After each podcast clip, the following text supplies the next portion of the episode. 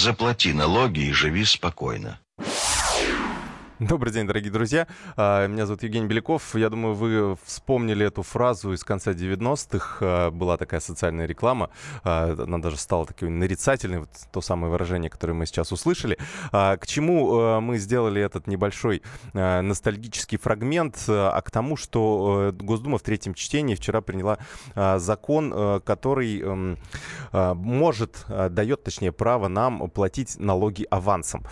Те имущественные налоги, которые мы э, платим как физические лица. Это транспортный налог, э, налог на э, имущество и земельный налог. Вот все это теперь можно будет заплатить эм, авансом. То есть, грубо говоря, создадут для каждого из нас специальный счет в федеральном казначействе. На него можно будет положить определенную сумму денег. И потом уже государство, когда ему потребуется, в общем, забрать у нас этот налог, обычно это происходит, как мы помним, у нас вот эти платежки нам выставляют где-то с 1 августа по 1 ноября, и до 1 декабря нужно все эти имущественные налоги заплатить. Так вот, а, теперь можно будет деньги закинуть условно хоть весной, когда они у вас появились, ну, для того, чтобы, э, по крайней мере, как говорят депутаты, это может э, помочь тем, кто, например, все время забывает заплатить налоги, э, например, или не получает э, эти платежки, потом пытается доказать, что он этого не, э, не получал эти э, платежки, и, соответственно, не нужно э, его обкладывать различными пенями и штрафами. В общем, ну, для таких беспокоящихся, а, чтобы отдать вовремя долг государству, вот этот э, законопроект и принимается. А, поэтому вопрос к вам. Вот вы готовы заплатить э, налоги нашему государству авансом? А, вот чтобы оно потом э, взяло и само списало с этого счета какую-то сумму денег, что-то оставило бы там на будущий год, например.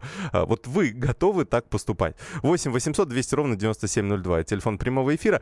И 8 967 200 ровно 9702. 9702. Э, это номера WhatsApp и Viber, на которые можете а, писать свои сообщения. Готовы ли вы а, платить э, свои имущественные налоги авансом? Напомню еще раз, что э, речь идет о трех налогах. Это транспортный налог, то есть автомобили, которые нам принадлежат. Мы за них каждый год отчисляем определенное количество денег. Все это зависит, конечно, от того, сколько, какая мощность автомобиля. То есть чем, чем больше лошадиных сил, тем, соответственно, больше мы платим в бюджет. Нам причем такая э, по экспоненте э, растет э, сумма, которую мы должны заплатить.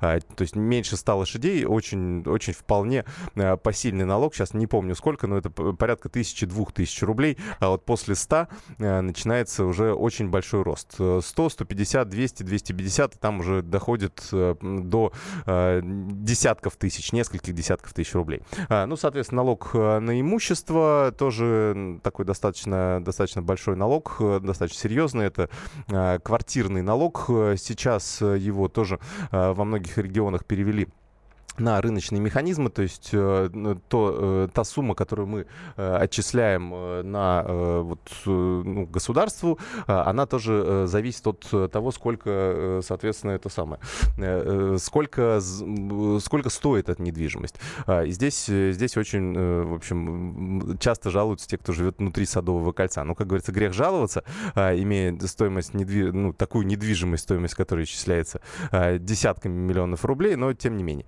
Э, есть разные ситуации. Ну и, соответственно, э, земельный э, налог это тоже, тоже то, что очень вот сейчас меняется, и, соответственно, они, все эти налоги растут, но вот государство сейчас предлагает все это заплатить авансом.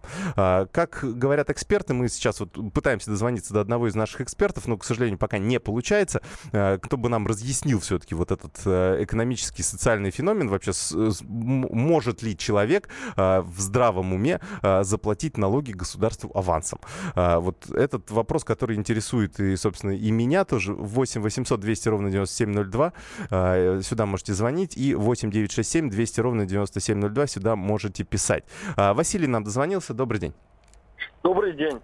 Э, категорически против такой системы, потому что сколько бы мы ни перечислили на авансовый счет, э, как-то это по-хитрому все спишется по-быстрому, а потом будем бегать и рассказывать, что мы не виноваты. У нас есть великолепная практика с автоплатежом за штрафы. Штрафы, которые были э, выписаны незаконно, люди не успевают оспорить, у них происходит списание, и это считается как акцепт данного правонарушения. Поэтому категорически всех предостерегаю, не вздумайте никогда этим воспользоваться государства, никаких авансов быть не может. Пенсию мне авансом перечислите, пожалуйста. Тогда Хорошо, спасибо вам большое. Да, кстати, очень, очень правильная ремарка. Пенсию авансом, да, дайте нам, действительно. Мы потом, мы обязательно обязуемся отработать вот до 60 или до 65 лет, да, а, в зависимости от того, какое все, какое все-таки решение. Завтра, кстати, а, первое чтение этого а, законопроекта будет.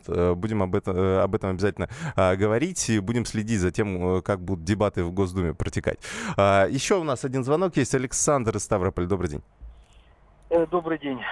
Ну, как бы, то ли депутатам делать нечего.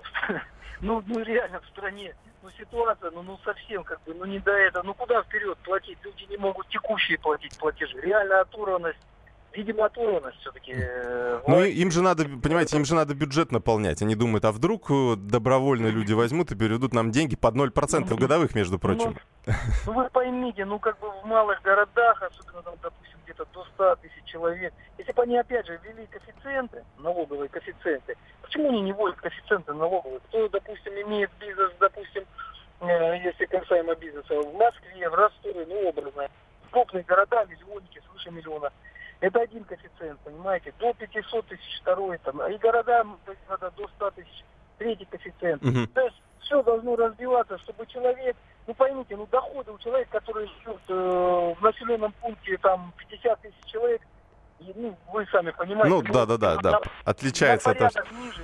Да, да спасибо вам большое. Меньше, наверное. Ну, Да, да, спасибо. А, ну, действительно, да, э, есть, есть у нас. Ну, кстати, вот эта дифференциация уже в этих налогах, ну, по крайней мере, имущественных для физлиц, она уже существует. То есть, вот как я говорил, стоимость, э, а, тот налог, который мы платим за квартиру, он сейчас зависит от рыночной стоимости недвижимости. Конечно, там очень много вопросов. Как она считается? Там сейчас опять эта система переделывается. Э, некоторым пришли такие платежки, когда их квартиру оценили, там, допустим, да, в Подмосковье не в, не в 5 миллионов рублей, а в 15 миллионов рублей. Люди сказали, так купите у меня эту квартиру за 15 миллионов рублей. Пожалуйста, давайте, хоть сейчас заберите. Что, ж у меня налог э, берете такой огромный. Ну, в общем, очень много нюансов. Э, ну, я, кстати, в защиту московских предпринимателей могу сказать, сказать что они дополнительно платят все-таки больший э, налог, ну, как бы не налог, да, а другие платежи. Например, арендная стоимость вот в Москве и в маленьких городах, она тоже отличается. И вот это бизнес-план тоже должен учитывать. Поэтому если их еще и налогами дополнительно обложить, то, ну, вот не знаю. А, тут, в общем, такая э, сложная история. А, давайте еще, еще ваши звонки принимаем. Алексей из Ростова-на-Дону. Здравствуйте. Э, добрый день. Да-да-да. Я, я выключил радио, чтобы не, не фонило. Значит, э, такой вопрос, э, он, кстати, очень немаловажный. Алло, алло, вы меня Да, да, слушаю, слушаю, говорите, да. Э, да, очень немаловажный вопрос. Вот положили мы фиксированную сумму, да, угу. потом начинают ее списывать. Вот мы ее положили, она будет индексироваться, или она будет начисляться процент какой-то, угу. как в банке, пусть даже меньше и так далее. Потому что если я в этом году положил десятку, ну там 15 тысяч да, да, там, да. и так далее, с меня сняли десятку, а потом увеличили сумму налога, увеличили это фиксированная сумма меня снятая осталась.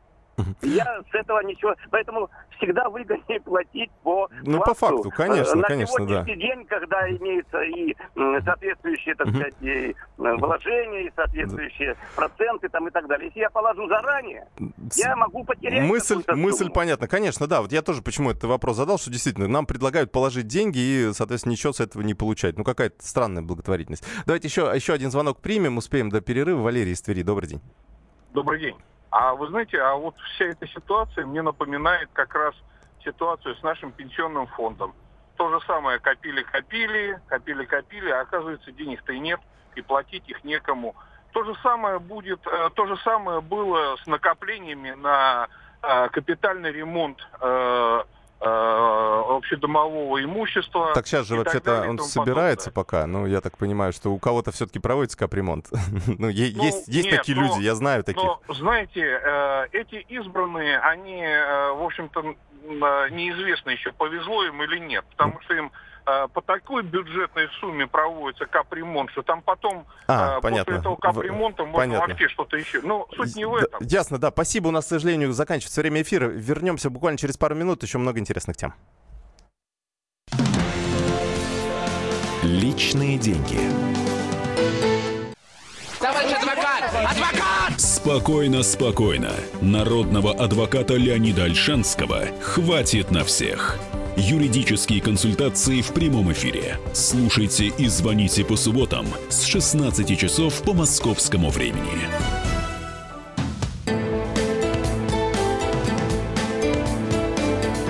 Личные деньги.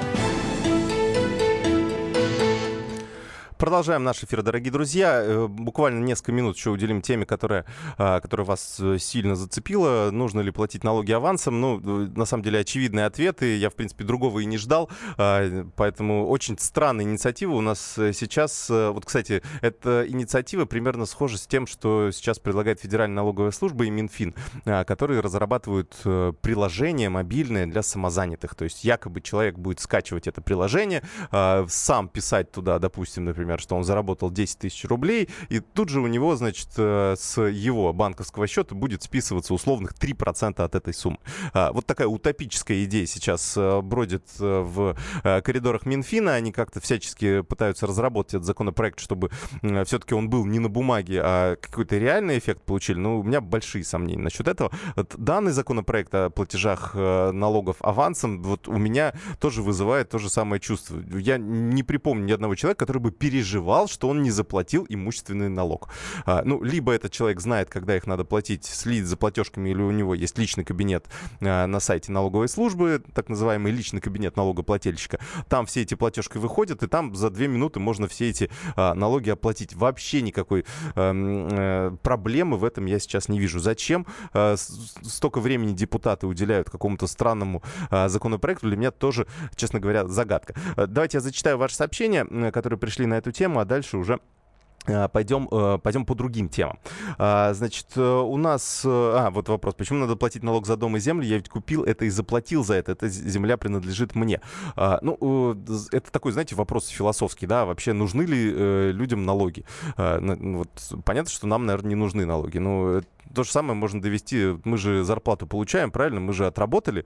А, мы получили, э, ну, что-то работодателю сделали, да, на чем он заработал. Он заплатил нам денег. Зачем нам с этих денег условно платить а, какие-то подоходный налог, страховые взносы еще отдавать и так далее, так далее. Давайте вот, ну, полностью нам деньги. Ну, все-таки э, государственная система, она более сложная. Нужно дороги содержать, нужно а, здравоохранение поддерживать, образование и так далее, так далее. Оборону в том числе, да, то есть огромный сегмент бюджета триллионы э, рублей ежегодных расходов. Поэтому здесь, ну, э, очень не, неочевидный путь. То есть, грубо говоря, если выбрать что-то одно, да, либо э, государство берет все деньги только с зарплаты, да, или государство берет все деньги только, не знаю, с сырьевых компаний и так далее. Но это будет не, некая такая диспропорция. Поэтому во всех странах по чуть-чуть, по чуть-чуть с каждой нашей сферы берут. Это так очень часто выглядит немножко глупо и странно, когда чиновники в очередной раз чешут затылок затылок и думают, с чего бы еще взять дополнительный налог. А, и, конечно, все сразу вспоминают Чиполлин. Но э, ну, налоговая система, она все-таки должна быть. Какую-то часть мы государству должны отдавать для того, чтобы оно обеспечивало нас какими-то базовыми услугами.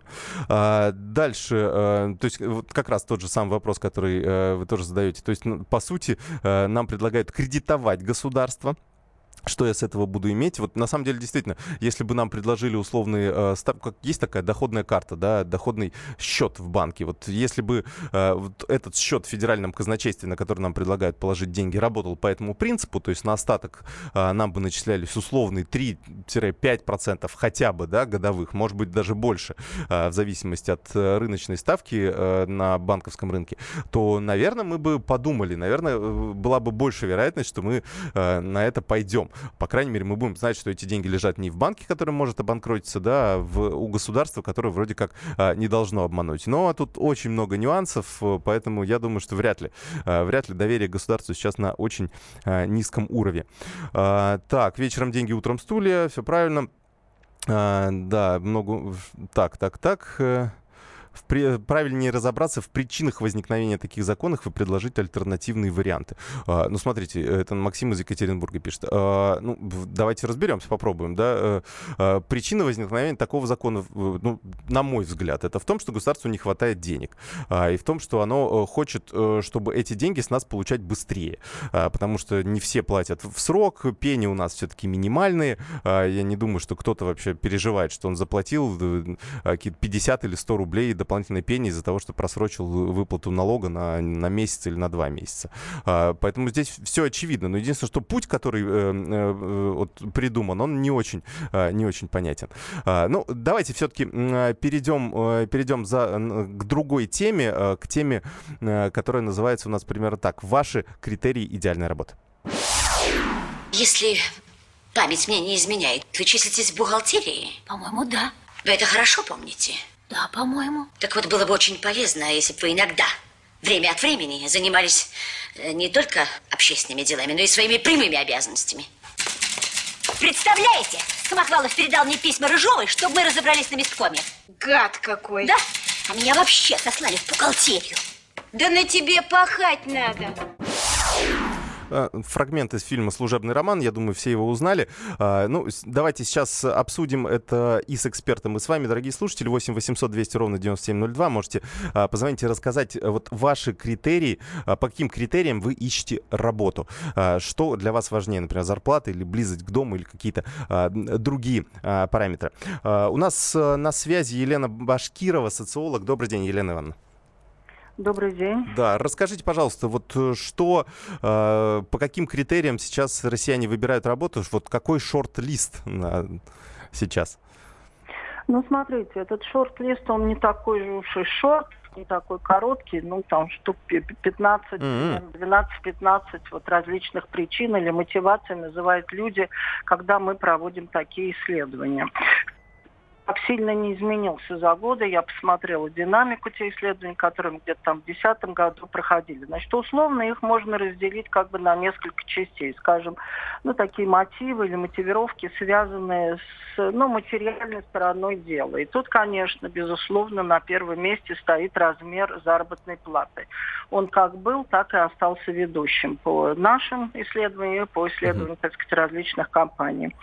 Вот. Значит, сюда же можно отнести также такие мотивы, как чтобы был дополнительный социальный пакет со стороны предприятия, например, там, ну, поликлиника, путевки, там, детский сад и предоставление жилья. Это тоже важно. Uh-huh. Также важно для людей предоставление социальных гарантий, которые предусмотрены законом. Ну, понятно, что это оплачиваемая отпуска, больничные дни, э, ну, оплата больничных, да, различные выплаты и компенсации.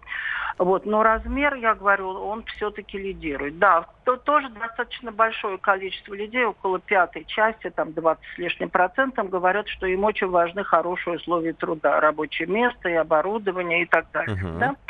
Теперь, значит, если посмотрим на другие мотивы, ну, условно я их, конечно, отношу, это такие, ну, нематериального характера, да. Ну, это, например, самый главный, пожалуй, из них, это вот э, соответствие работы вашей квалификации, возможность профессионального роста, карьерного mm-hmm. роста, да. Ну, то есть можно назвать это условно тоже возможность профессиональной mm-hmm. самореализации. Елена Ивановна, а Значит, можно уточнить вот по поводу зарплаты как раз? Э, Все да. есть предпочтение там, ну, понятно, что, скорее всего, официальную будут э, брать, ну, вот, грубо говоря, любая зарплата хороша или все-таки вот опрошенные как-то разделяют? Вот хорошо, если вот официальная, то, то вообще классно, а если такая, ну вот она на втором, на третьем месте будет, например, ну если в конверте. Да, но я хочу сказать, что с течением времени все-таки вот за последние там лет восемь, да, произошли изменения. Если вот раньше все-таки люди были готовы буквально, так сказать, работать в серую, да, uh-huh. или там в черную, то сейчас все-таки большое очень э, внимание, ну, большее, во всяком случае, внимание уделяется тому, вот э, как раз я хотела назвать причины, ну, как бы, которые бы свидетельствовали как раз об, о легализации, что ли, да, чтобы это были легальные доходы. Это связано, например, и с пенсией, да, вот они хотят, чтобы были официальные пенсионные отчисления со всей зарплаты там или всего за, или всего дохода. И многие, ну, достаточно многие, большее количество людей, уже их выросло, которые хотят, чтобы был официальный характер работы, наличие трудового договора или там зачисление по приказу. Это, это выросло довольно значительно, я даже сказала бы, ну, почти в два раза, чуть меньше, да, это количество людей. Но, тем не менее, есть люди, которые готовы работать, для которых вообще сама зарплата важна. Им даже не столько важно то, что это работа не по специальности, да, или там плохие условия труда или даже далеко ездить. Да, есть такие люди. Ясно. Спасибо вам большое. Елена Башкирова, социолог, была у нас э, на прямой связи со студией. Э, давайте зачитаю несколько ваших сообщений, э, которые пришли. Ну, вот как раз у нас есть первый пер, от Арсла, Арслан нам пишет, что зарплата, точка. ну, все понятно здесь. Ну, главное, конечно, выбирать все-таки как... Вот есть все-таки разница между официальной и серой зарплатой. Если есть возможность выбирать официальную, наверное, стоит. Ну, понятно, что у нас 15 миллионов человек работают в тени по последним данным Росстата, который у нас, кстати, в эфире недавно подтвердила и вице-премьер по социальным вопросам Татьяна Голикова. Это тоже по ее прогнозу около 15 миллионов человек у нас либо вот эти самые э, самозанятые, которые э, делают э, сами, э, работают на себя, но при этом ну, выполняют какие-то услуги по дому и так далее, так далее, как, э, какой-то дополнительный э, колым, э, колымет, как говорят э, в регионах. Э, так вот, э, вот этих людей достаточно много. И, и в ближайшее время, конечно, государство будет э, ну, каким-то образом выводить их из тени, какими способами пока непонятно. Я так понимаю, что сейчас э, по этому вопросу взяли небольшую паузу. А, сначала решат э, все э, вопросы с пенсионным законодательством. Я напомню, что в первом чтении завтра Госдума а, принимает этот законопроект. Ну а дальше уже будут разбираться с серыми зарплатами. Вернемся через несколько минут, обсудим еще несколько интересных тем. Личные деньги. Слушайте в нашем эфире совместный проект «Радио Комсомольская правда» и телеканала «Спас».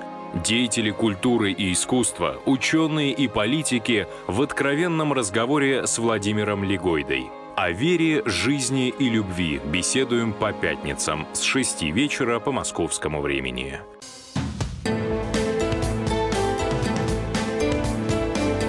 Личные деньги. Продолжаем наш эфир. Э, две темы обсудим в ближайшие 10 минут. Э, первое было подсчитано, э, сколько иностранцев потратили в России во время чемпионата мира по футболу. Оказалось, что, ну, если так в долларах посчитать, то это 630 миллионов долларов.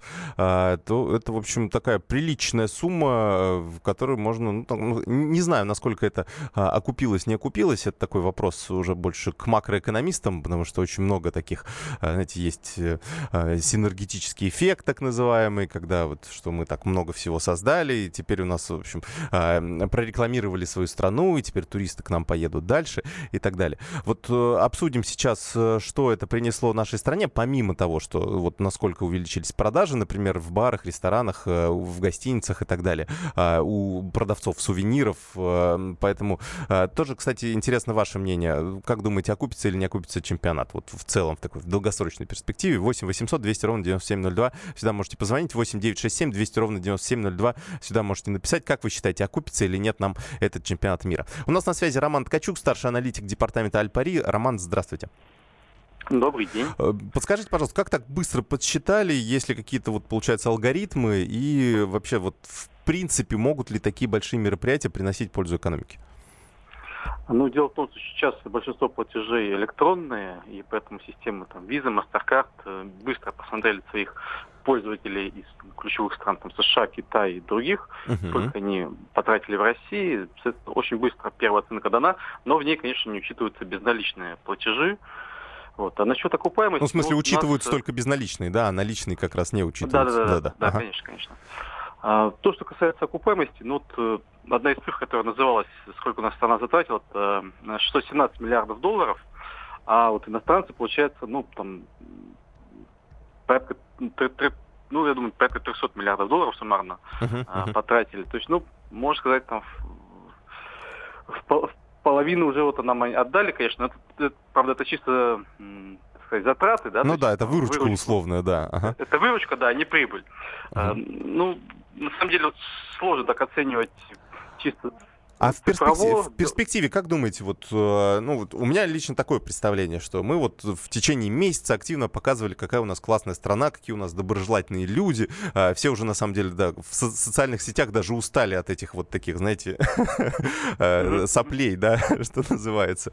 Вот, вот это повлияет как-то, ну, в целом на, например, увеличение туристического потока, ну, и который потом будет люди, которые будут вставлять деньги в нашей стране. Я думаю, это даст прибавку, но все-таки порядка 10-15%, э, вряд ли больше.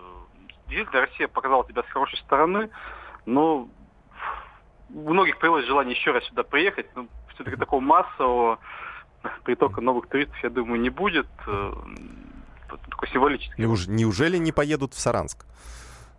Э, где ну, играл Криштиану Роналду. Не, ну, на самом деле, то, что касается региона, вот вклад именно в развитие региона чемпионат мира очень большой дал. То есть для, в, в Москве фактически новой инфраструктуры никакой, кроме реконструкции Лужников, и не было. Угу, ну а да. в региона действительно большое дело сделано, там и новые гостиницы, и инфраструктура. То есть действительно у тех, э, у кого появилось желание съездить в Саранск, сейчас могут это сделать, потому что раньше ну, такой возможности, наверное, не было. Ну да, да, не знали даже, что есть такой город. А, спасибо вам большое. Роман Ткачук, старший аналитик департамента Альпари, был у нас на связи.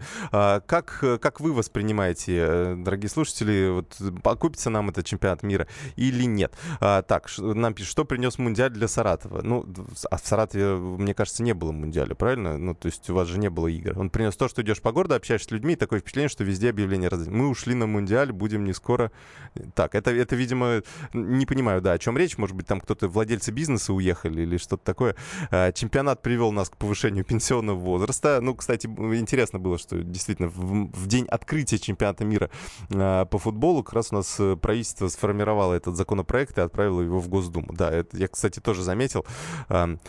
А, да, ну давайте мы э, перейдем к теме, э, к другой, потому что действительно обсуждать Мундиаль мы еще будем долго. Чемпионат мира по футболу прошел, ну, как мне кажется, очень, очень позитивно и, наверное, какой-то эффект он нам, он нам даст. А, но давайте мы сейчас поговорим немножко в другую сторону. То есть, э, хорошо, люди к нам приехали.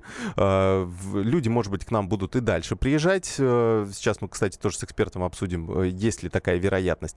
Но, а теперь куда поедут россияне после Мундиаля? То есть мы уже заметили, ну, например, по Москве очень сильно заметно, что многие уехали в отпуска. А, в какие конкретно регионы, в какие страны? В том числе расскажите, вот где отдыхаете вы? Или куда собираетесь поехать вы? 8 800 200 ровно 9702. Сюда можете писать. Сюда Сюда можете звонить 8967 200 ровно 9702.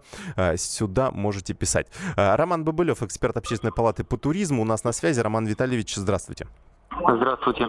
А, расскажите, есть ли какие-то оценки? Ну, давайте сначала вот мы просто обсуждали э, уже вот э, с вашим коллегой Мундиаль э, итоги Мундиаля. Вот вы как думаете, все-таки будет ли у нас ну, какой-то всплеск активности зарубежных туристов?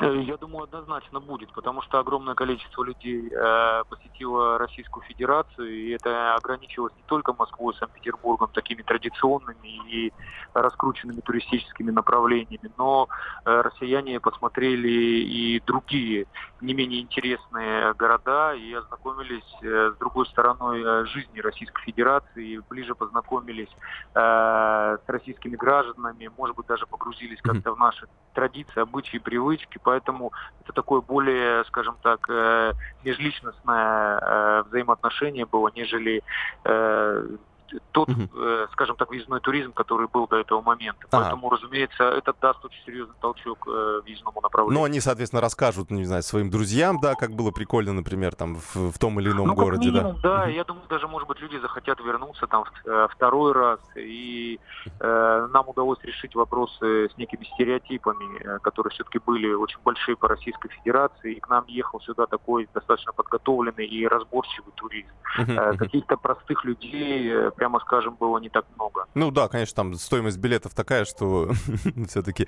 Да. А, смотрите, еще такой вопрос. А, как, э, как вы считаете, то есть э, а, насколько ну вот, э, соответственно, иностранцы у нас были. Они э, все-таки во время чемпионата мира приезжали по упрощенной схеме. Э, визы выдавали. У нас же очень большая проблема была для иностранцев, что это очень большой геморрой получить эту визу. Там вот какие-то, какое-то очень страшное там все, э, проверки и все остальное было. Вот э, эта система как-то будет меняться? Будет ли, например, общественная палата, да, как-то э, как лоббировать вот эти изменения для того, чтобы, ну, проще э, иностранные туристы к нам въезжали?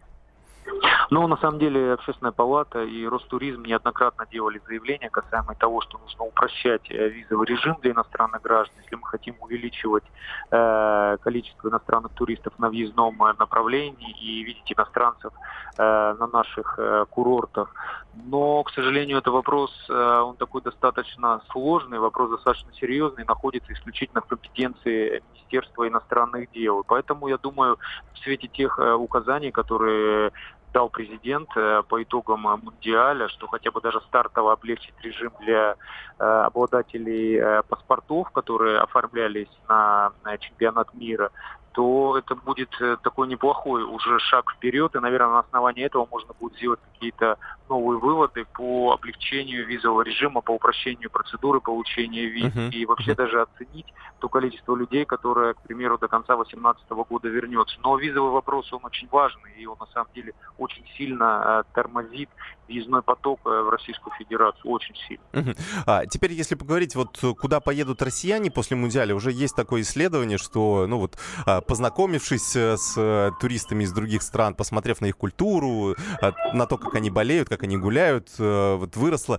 например, покупки билетов в Уругвай, Исландию и в Аргентину, вот такие лидеры вот после чемпионата мира, куда собираются ехать россияне.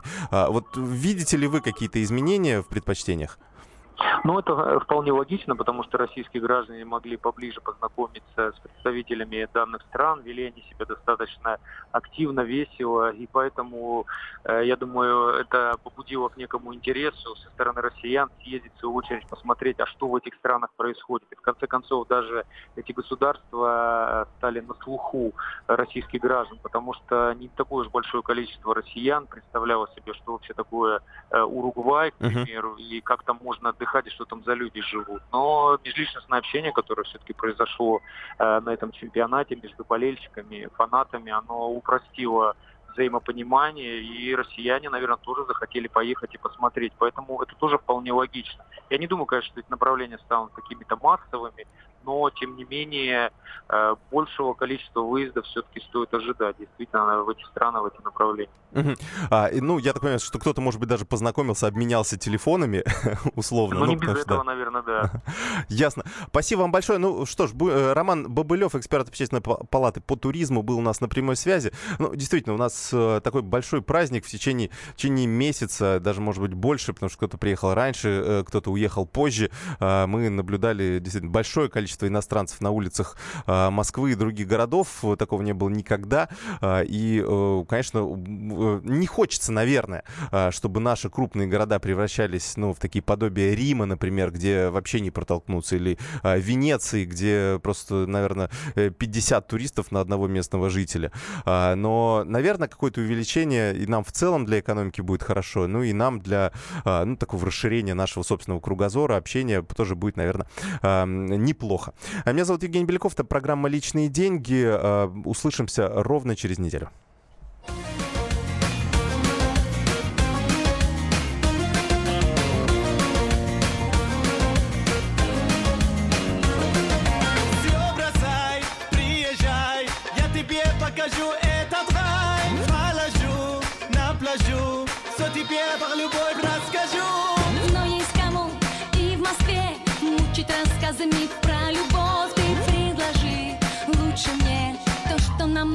Больше слов.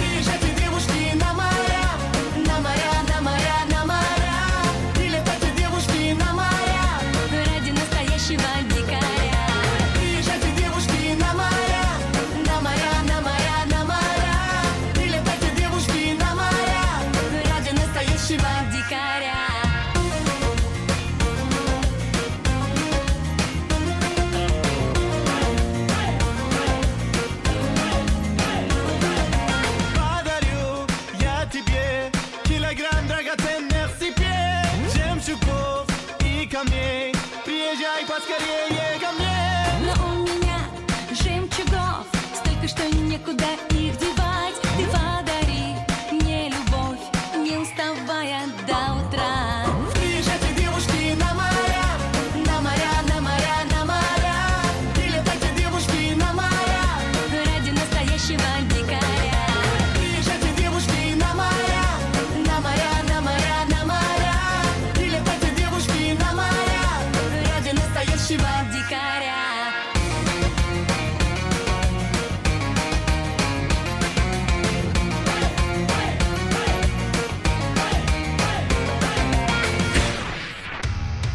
Проблемы, которые вас волнуют.